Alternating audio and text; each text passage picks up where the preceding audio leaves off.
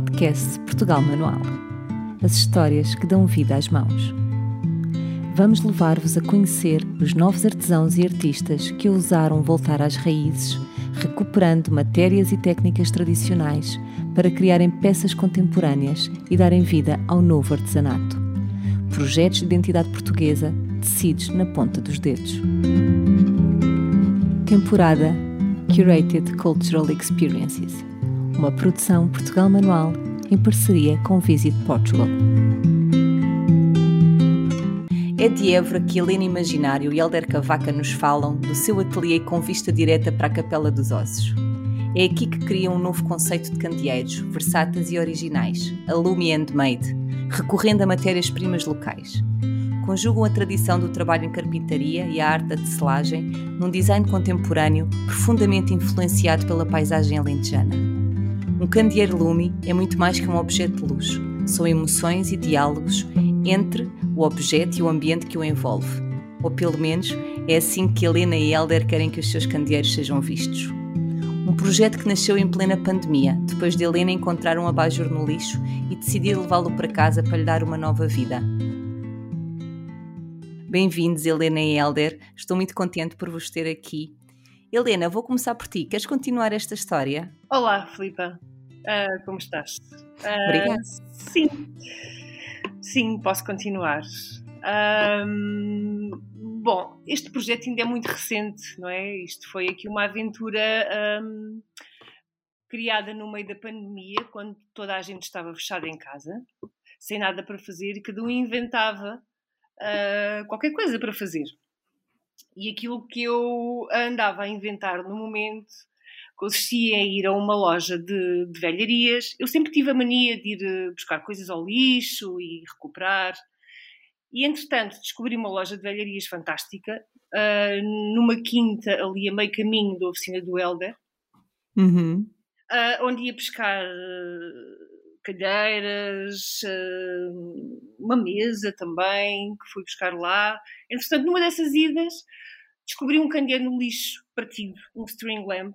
Eu tinha memória daqueles candeeiros nas férias do Algarve e pensei, olha, há quanto tempo não vi um candeeiro deste. um, mas ele estava completamente destruído.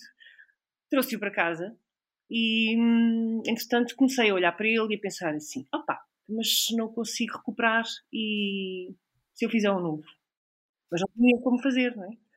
Falei com um amigo meu que tem uma carpintaria uh, e ele disse: Não, eu não te faço isso, mas eu vou-te dizer, vou-te indicar a pessoa que o pode fazer, que tem a tecnologia para o fazer. E deu-me o contacto do Helder.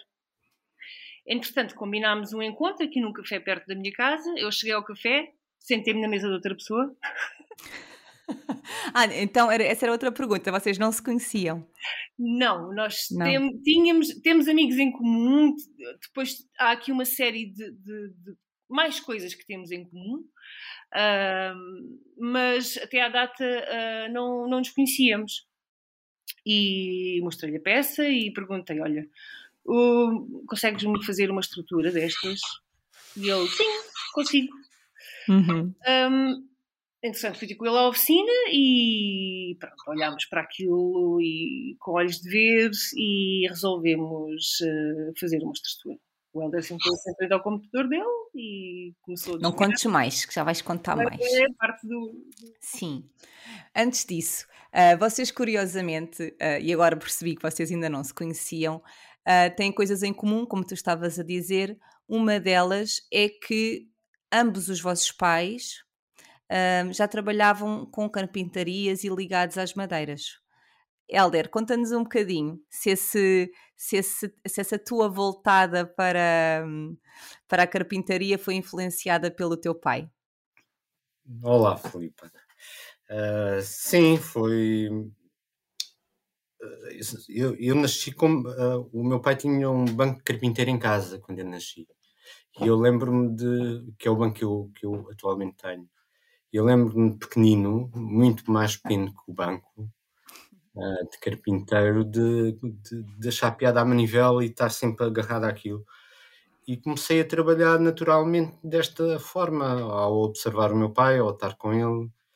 E, e mais tarde acabou por fazer sentido uh, trabalhar eh, nesta área, porque tinha oficina em casa, naturalmente um, fui fazendo coisas e foi uma aprendizagem prática. Uh, nunca trabalhei, é que...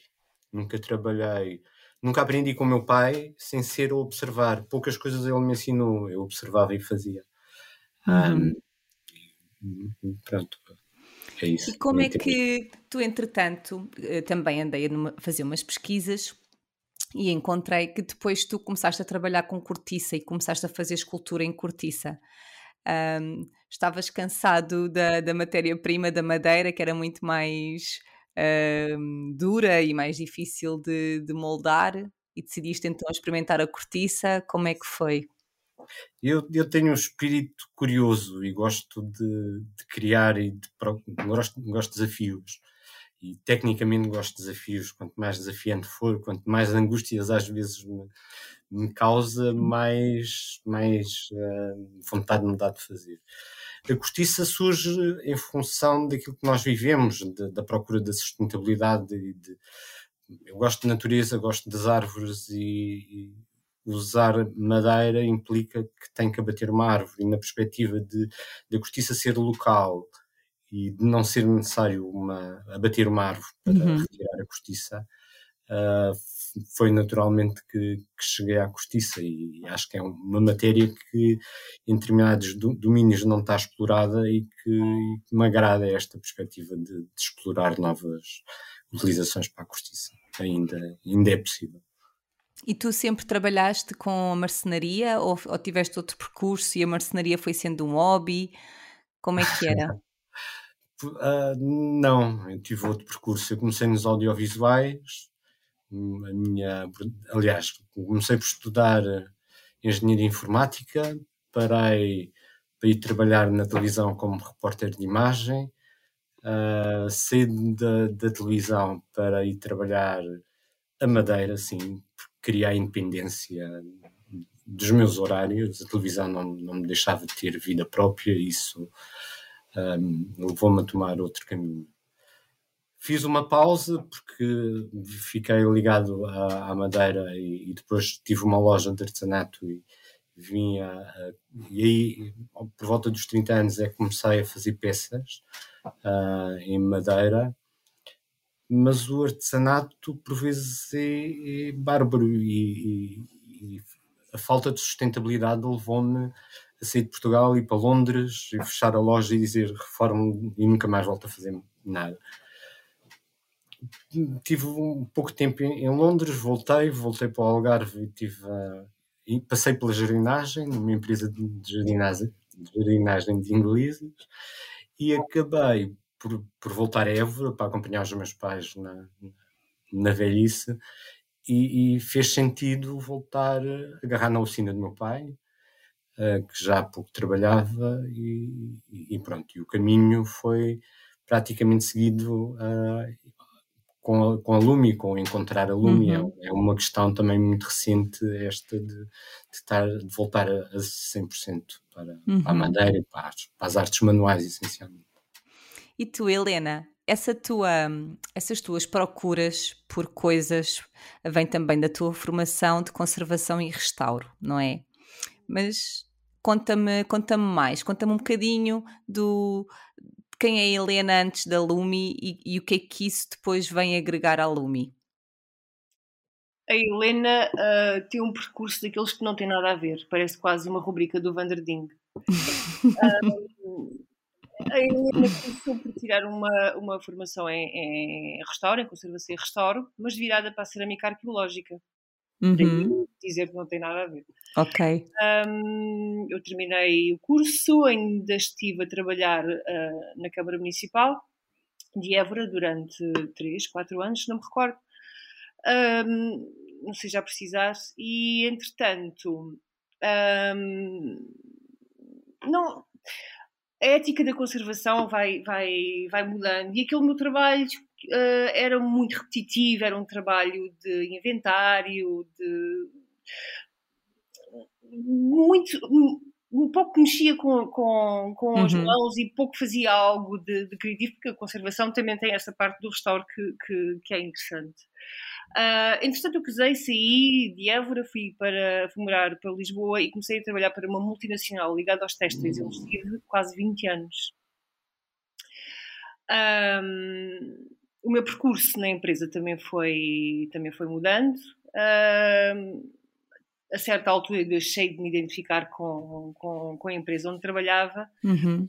um, mas nós temos contas para pagar, aquelas questões todas, estar com dois filhos e pensar, vou arriscar, sair, não sair, mas a insatisfação já era, já era muito grande. E hum, coincidiu aqui também com este, com este início de pandemia, a minha saída. Um, Houve aqui outra questão que me fez, uh, que me fez também desistir, porque o meu pai começou a ficar doente e até à altura, até essa data, eu tinha, eu tinha o apoio dos meus pais uh, para, para, cuidar dos meus filhos. Eu estava sozinha com, com, com dois miúdos. E, entretanto, o meu pai uh, fica com demência. Eu começo a ver que, bom, vou deixar de ter apoio e vou começar eu a ter que o dar. E, e foram estas questões todas que, me fizeram parar e repensar a minha vida toda. Uh, este, este projeto da Lumi não. Inicialmente, não, nós nunca sonhávamos que, que, que o projeto ia, ia ter este percurso. Uh, que uhum. quis foi fazer um candeeiro para mim e, e, e, e até o Helder a perguntar se me ajudava a fazê-lo. Mas, um, mas entretanto, Uh, chegámos até aqui, um, onde estamos, muito rápido. Portanto, o nosso projeto tem, tem aproximadamente dois anos. Houve aqui um convite que foi, que foi importante, que foi o convite para participarmos no Lisbon by Design. Foi uhum. que, ficou a conhecer uh, o nosso projeto Hum, quando nos fizeram a proposta, nós, é pá, mas nós ainda não temos nada preparado, porque o projeto com dois anos é um projeto ainda muito uhum. verde, ainda estamos aqui a descobrir-nos uh, aos poucos e poucos, não é? Um, e pronto, mais ou menos foi esse o meu percurso. Foi aqui um... Então já percebemos que vocês uh, ligaram a, a, tua, o teu gosto quase pelo upcycling, não foi? E foste procurar o, o Elder para te ajudar a fazer um feng shui nesse candeeiro que tu tinhas encontrado. E qual é que foi o momento em que vocês os dois em conjunto um, estão a olhar para aquela peça e percebem que se calhar aquilo pode ser mais do que o candeeiro uh, que tu estavas a querer recuperar para ti? Vocês conseguem identificar esse momento ou não? Foi. Acho que foi inicial. Nós, nós encontramos numa quinta-feira, uma coisa assim. Combinámos para a próxima segunda-feira. E nessa segunda-feira a seguir, ao, a, a, olhar para o candeeiro, ok, vamos fazer isto, e, e refizemos aquilo rapidamente. E a Helena levou para casa, experimentou e ficou. E, e, quer eu, quer, quer ela, sentimos que bah, apetece fazer mais. Isto foi muito, muito fácil, foi muito simples, aconteceu muito naturalmente. E acho que passado um dia ou dois voltámos a encontrar e, e desenhámos mais e, e a coisa como funcionou. Os primeiros, o primeiro modelo de todos continua, ainda existe, é um dos nossos modelos. Uhum. Uh, os outros a seguir não saíram tão bem, mas se calhar o terceiro é, ainda faz parte da nossa coleção. E a coisa funcionou assim naturalmente. E Houve é ali, foi quase imediato Houve. essa percepção. Uhum. E quais é que são as matérias-primas que vocês trabalham? E nesse seguimento gostaria que explicassem uh, o que é que cada um assume uh, nesta preparação das matérias-primas e dos candeeiros, uh, o que é que cada um faz dentro da, da Lumi? as matérias-primas que utilizamos é é o contraplacado de, de Bétula no, na estrutura. Uh, começámos por fazer com lã, uh, lã de merino, a lã utilizada nas mantas alentejanas, porque estávamos em casa no meio da pandemia, não é? era, era a matéria-prima que, que, tínhamos disponível. Um, e linho. O linho arranjamos um contacto posteriormente um, que nos envia a estopa de linho em, na sua cor natural, em bruto, e depois nós, uh, nós tratamos dos pigmentos. O Helder encarrega-se da parte das estruturas, da cortiça, da madeira. Eu encarrego-me da parte dos fios, das cores, dos padrões. Uhum. Vocês há bocado iam começar a falar, mas depois eu fiz assim para vocês esperarem, fiz com a mão para não avançarem já aí, porque efetivamente, apesar da Lumi ser uma marca uh, muito manual e todo o processo uh, é feito pelas vossas mãos, vocês aliam isso com a tecnologia. De que forma, Helder? De que forma é que vocês fazem isso e com que objetivo?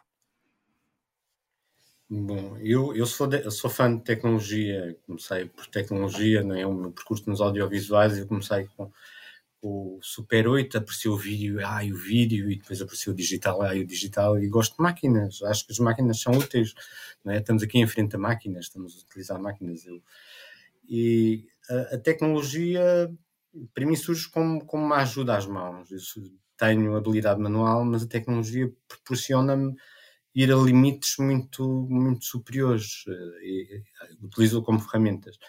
No, no processo permite-nos pré-visualizar aquilo que, que, nos propomos a fazer, por um lado isso, não é? E depois hum, a concretização é exatamente aquela que, que nós conseguimos uh, imaginar. Um, existe sempre uma parte manual muito grande. As máquinas não fazem tudo, nem, nem, nem queremos que as máquinas façam, façam tudo. Nós dividimos o trabalho. Uh, os acabamentos são essencialmente feitos pela Helena. É ela que lixa cada uma das ranhuras de, dos candeeiros, convém dizer isso. Aquilo não sai perfeito da, das máquinas. Um, e pronto, o processo é tecnológico naquilo que é essencial que seja, e manual naquilo que nos dá prazer também que seja e que nos permita um critério de qualidade que aqui tem que dizer que é o critério da Helena.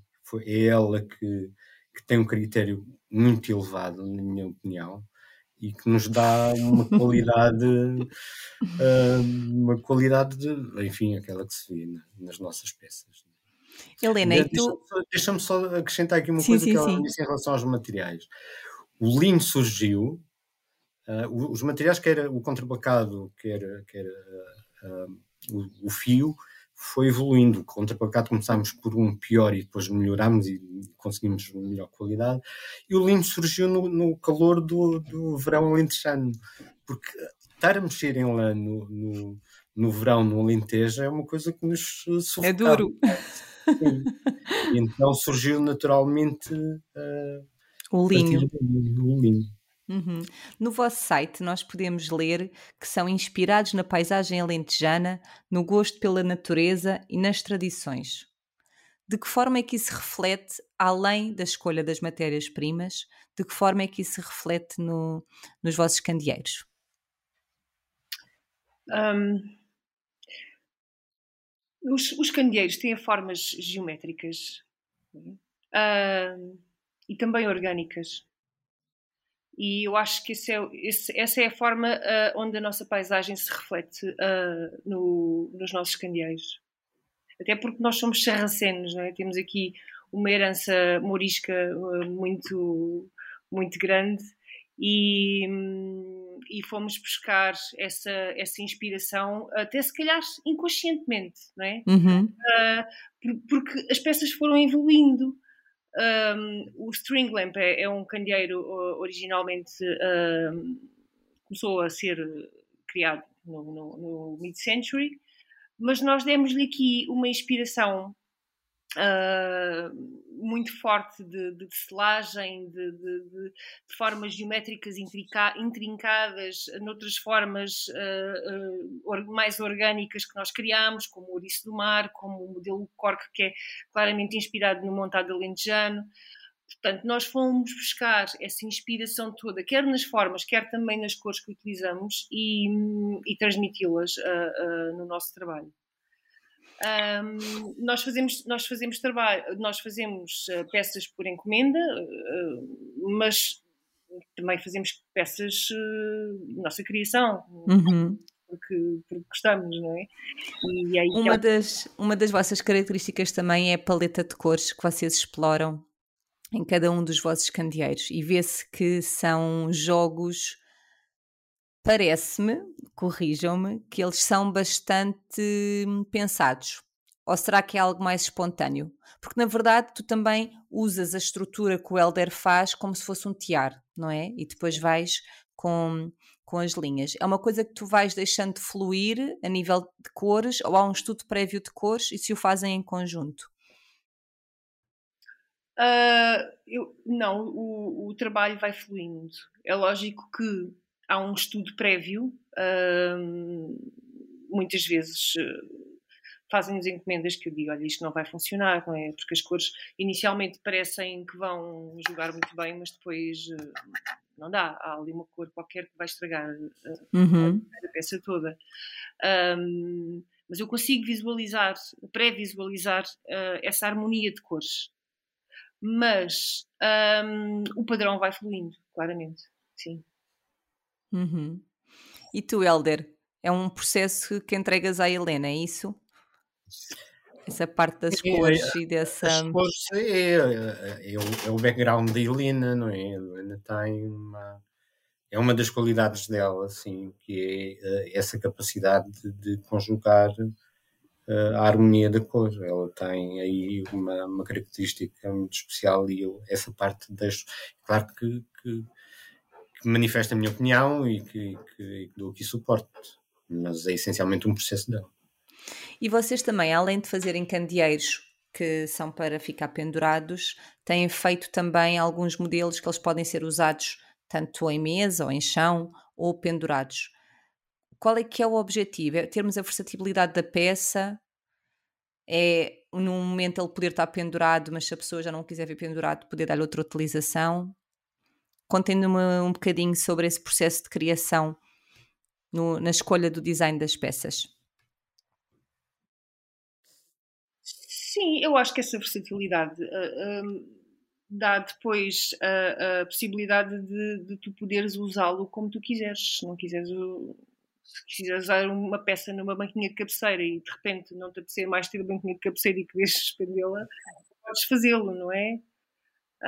Um, nós as estruturas também estão sempre a evoluir, nós estamos sempre a, a tentar melhorar as estruturas. Há pouco tempo o Helder, nós, nós, nós vamos pegando nas estruturas, vamos pensando como é que, como é que os podemos melhorar uh, em, em, termos de questões, uh, na questão de, do tiar, não é? De, de, saber de onde é que saem, uh, onde, é, onde colocar os pontos de fuga para depois, uh, para depois saírem, saírem uh, os fios e fazer os ângulos para, para criar os padrões.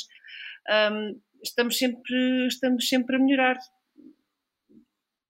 Eu, eu quando, quando tenho uma peça, eu facilmente me aborreço dela, facilmente ela deixa de ter segredos e há sempre ali um momento em que o que é que eu posso fazer mais aqui? E essa questão de se o candeeiro, se eu fizer um, um, suporte de uma determinada maneira que ele depois permite que, que eu use de cabeça para baixo, como uhum. mesa para, para teto ou se é teto para mesa, uh, e, e, implica poucas alterações, tenho, tenho essa, essa disponibilidade para fazer e sempre que possível tento que maximizar o, o o esforço e, a, e a, o impacto que a gente vai ter com aquela peça. E isso é uma mais-valia que vai para o produto, mas também vai para os materiais e para, e para enfim, para, para, o planeta, diria. Sim. Olha, e agora já com dois anos, já a caminho dos três anos de Lumi, quais são os principais desafios que vocês encontram neste momento enquanto marca que está a começar, enquanto marca que nasceu num contexto muito específico um, como é que vocês um, olham para estes desafios? Como é que se projetam? O que é que imaginam um, que será a Lumi num futuro próximo? De que forma também é que isto vos surpreende, não é? Porque eu imagino que isto vocês às vezes ainda pensem, pá, imagina, imagina que aquela conversa deu nisto, não é? Assim um bocadinho ainda perplexos do caminho que as coisas estão a levar. Contem-me um bocadinho destas coisas todas. Quero saber mais. Sim. Então. Eu, então, eu, eu, aquilo que nos. Enfim, aqui há uma, uma, uma perspectiva de, ainda de, de, explorar novos caminhos. Queremos explorar o, o, o exterior, o estrangeiro. Há mercados que, que nós achamos que, que, são muito receptivos àquilo que é o nosso produto, nomeadamente os Estados Unidos, o Canadá.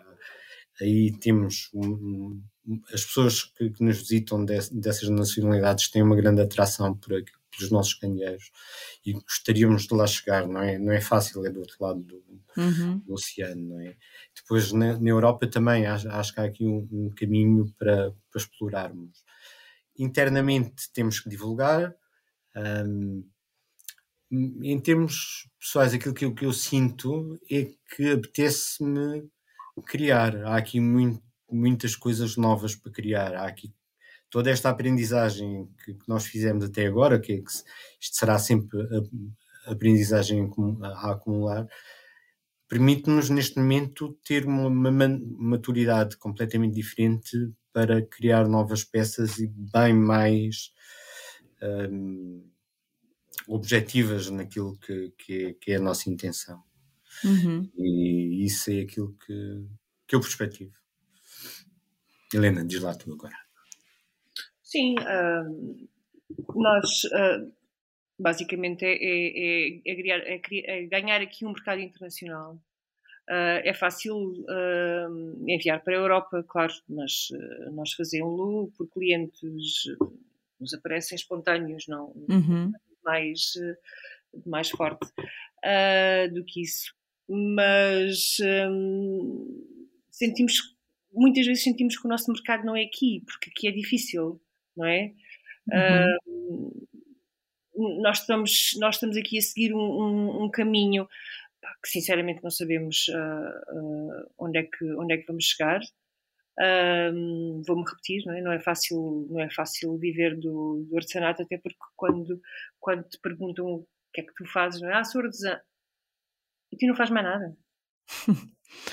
Sim, ainda sentes muito esse, essa reação, não é? Da, da, outra pessoa ficar surpresa que possa ser um, um, um full-time job e um projeto a tempo inteiro. Mas acho que isso também está a mudar, só que ainda é uma coisa muito de nicho. E vocês estão, estão num lugar muito especial em Évora, uh, estão bem no coração uh, de Évora, e um, também vos chegam clientes muito específicos, não é? Clientes de pessoas internacionais e, e, também nacionais que acabam por fazer também turismo cá dentro. Como é que tem sido? Porque vocês, aquilo parece uma loja, mas depois quando se entra, eventualmente tu até estás lá sentada a trabalhar. Como é que é a reação das pessoas a, a esses momentos que vos encontram lá de mãos na massa? Um, as pessoas gostam, uh, pedem para tirar fotografias, ficam a ver. Um, aquele cantinho também ali uh, é privilegiado porque estamos ali, embora estejamos no meio, no meio uh, da cidade e num, num, ponto muito turístico, um, não há uh, muitos sítios iguais àquilo para tu visitares. Ou visitas uma loja, ou então, se queres visitar uma oficina, tens uma oficina escondida e raramente a encontras. Uhum. Não.